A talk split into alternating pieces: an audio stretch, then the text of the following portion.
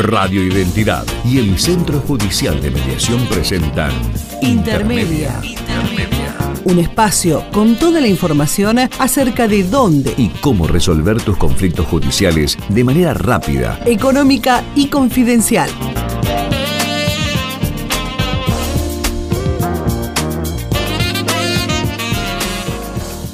¿Cómo le va, Analía? Buen día, bienvenido. Estamos acá con Verónica y Ramón los recibimos. ¿Cómo está? Hola, ¿qué tal? Buenos días. ¿Cómo andan? Pero muy bien, muy bien. Acá con ganas de escuchar un poquito y seguir aprendiendo sobre las mediaciones, ¿no? Y especialmente para hablar ahora de un tema bastante importante, ¿no? Porque en el momento de iniciar la mediación, eh, las emociones juegan un papel muy muy importante, ¿no? Un papel fundamental. Y un mediador, evidentemente, por lo que queremos conocer y por lo que nos comentan siempre, está preparado como para detectarla, ¿no? ¿Cómo, cómo podemos definir ese tipo de situación, licenciada? Hola, bueno, bueno. Eh, buenos días a todos nuevamente. Y sí, realmente el tema de las emociones en el proceso de mediación en sí es algo sumamente importante porque de una forma u otra van a ir determinando eh, el fluir del proceso y la, el resultado del mismo.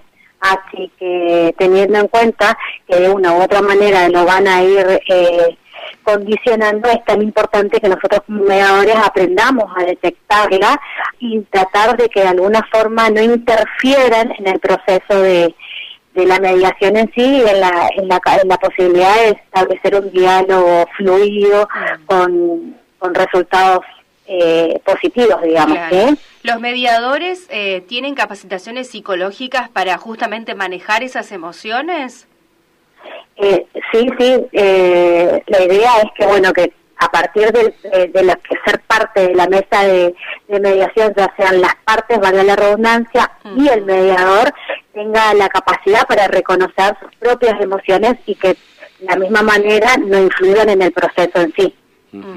¿Hay diferentes emociones con las que se atraviesan en un proceso de mediación, licenciada? ¿O cuáles son las más Eh, comunes, este, no?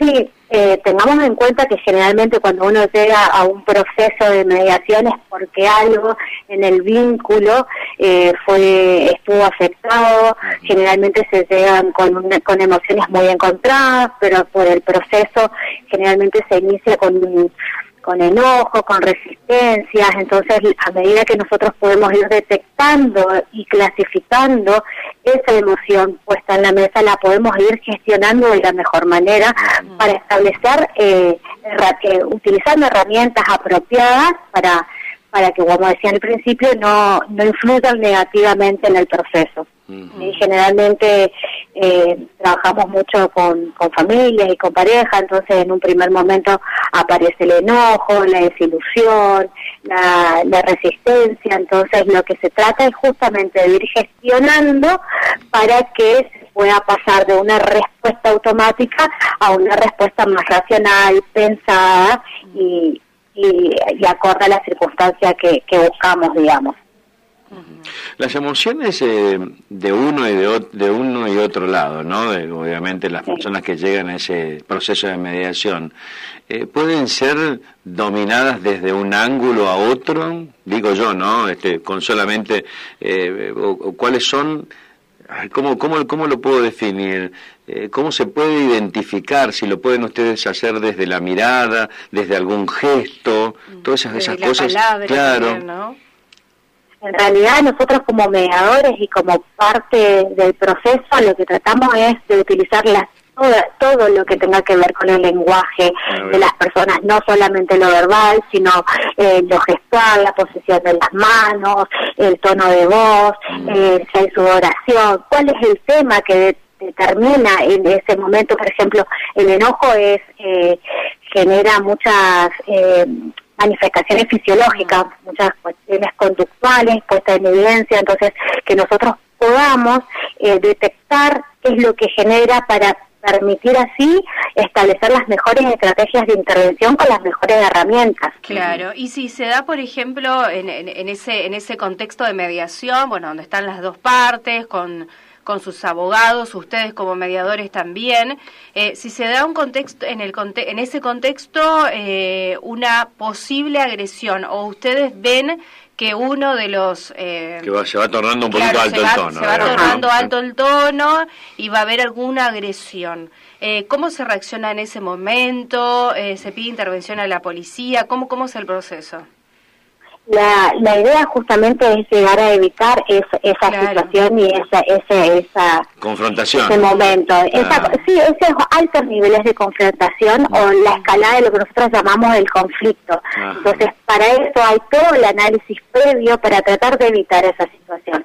Si nosotros eh, vemos que puede llegar a que los niveles de, enojo, de verbalizaciones eh, se tornan eh, complicados, se puede llegar a pedir un, cuarto intermedio, ah. un momento para que la persona pueda, reuniones privadas, ¿sí? Idea es evitar la escalada del conflicto que generalmente se hace a partir del, enojo como emoción, mm. ¿sí?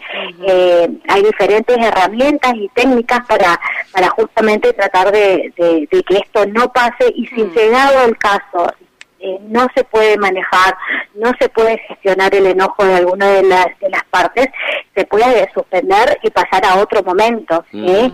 Eh, si se llegaran a tomar unos minutos, bueno, lo que se intenta es que el cuerpo logre una estabilización de toda esa alteración que produjo justamente el enojo.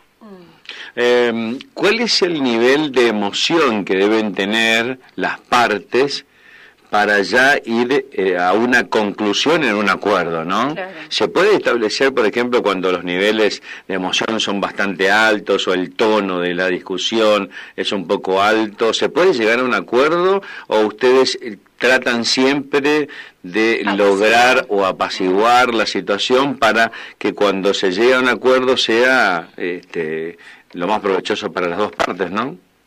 Sí, en realidad nosotros eso lo hacemos desde el primer momento tratando de generar un espacio de mm. confianza donde se permita la comunicación, donde se facilite el diálogo, ¿sí? donde se, se promueva la empatía, o sea, y, y, que las partes puedan expresar su punto de vista de la mejor manera de la mejor manera posible, ¿sí? Por eso es tan importante trabajar con las exposiciones que llamamos de alguna forma positivas, porque eso va a permitir el contagio y va a permitir generar este clima que tanto buscamos y anhelamos a fin de que puedan las partes expresarse y ser escuchadas y favorecer el diálogo. Claro. Eh, y en, en, el contexto que estábamos viviendo el año pasado de cuarentena, de pandemia, eh, ¿se pudo hacer lo mismo, digamos, eh, en, en, la detección de las emociones a través de videos o videos llamados o esa modalidad que, que tenían, que habían adoptado? Sí, sí, o sea, por ahí no, obviamente, claramente no es lo mismo que la presencialidad, pero sí se, se, utilizan las mismas herramientas para tratar de poder eh, identificarlas eh, utilizando eh, las herramientas tecnológicas. ¿sí? El tono de voz, las posiciones, si se mueven, no se mueven, todo lo que tenga que ver más allá de la voz. ¿sí? O de lo dicho, cómo se dice, si hay alguna situación en particular que genere esta, un, cambio en la conducta de las partes. Bien, perfecto. se trata, se trata de tener una, una visión de lo más amplia posible de la situación, siempre y cuando lo permita también la, la tecnología que, que está mediando todo esto, pero que obviamente eh, cuando uno desarrolla estas herramientas y las trabaja, tiene otra posibilidad de observación.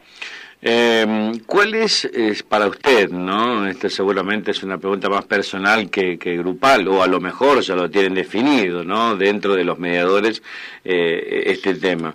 Pero para llegar a una conclusión en, una mediación, ¿cuál es el camino más fácil o correcto, si tendría que ser, si tenemos que de, optar entre la presencialidad lo virtual hablando de emociones. Creo que en este contexto hay que tener en cuenta las posibilidades reales que tenemos y tratar de desarrollar con el mayor compromiso y responsabilidad y a partir del conocimiento de las diferentes técnicas, ¿me explico? Mm. Sí, sí, eh, Claramente eh, una una va a tener ventaja sobre la otra de acuerdo a la situación eh, en la que se está se está desarrollando y sobre todo sobre las características particulares de cada una de las partes. me parece que lo importante es que podamos formarnos, seguir estudiando al respecto, cosa de tener la visión más amplia posible en el proceso completo eh, para que todo esta, este, este contexto que nos toca vivir no obstaculice el, nuestro trabajo, digamos. Claro, claro, por supuesto. Eh, agradecemos eh, por esta comunicación. Estamos charlando con Analía Cheme, mediadora y licenciada en psicología del CEJUM, el Centro Judicial de Mediación de aquí de la provincia de Misiones.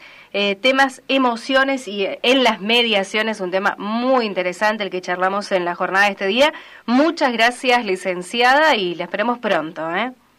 Muchísimas gracias a ustedes, quedo a la entera disposición para cuando necesiten, podemos eh, establecer otra comunicación. Perfecto, que sigan bien, ¿eh? Igualmente, que tengan buenos días a ustedes y a toda la audiencia. Buena jornada, hasta luego.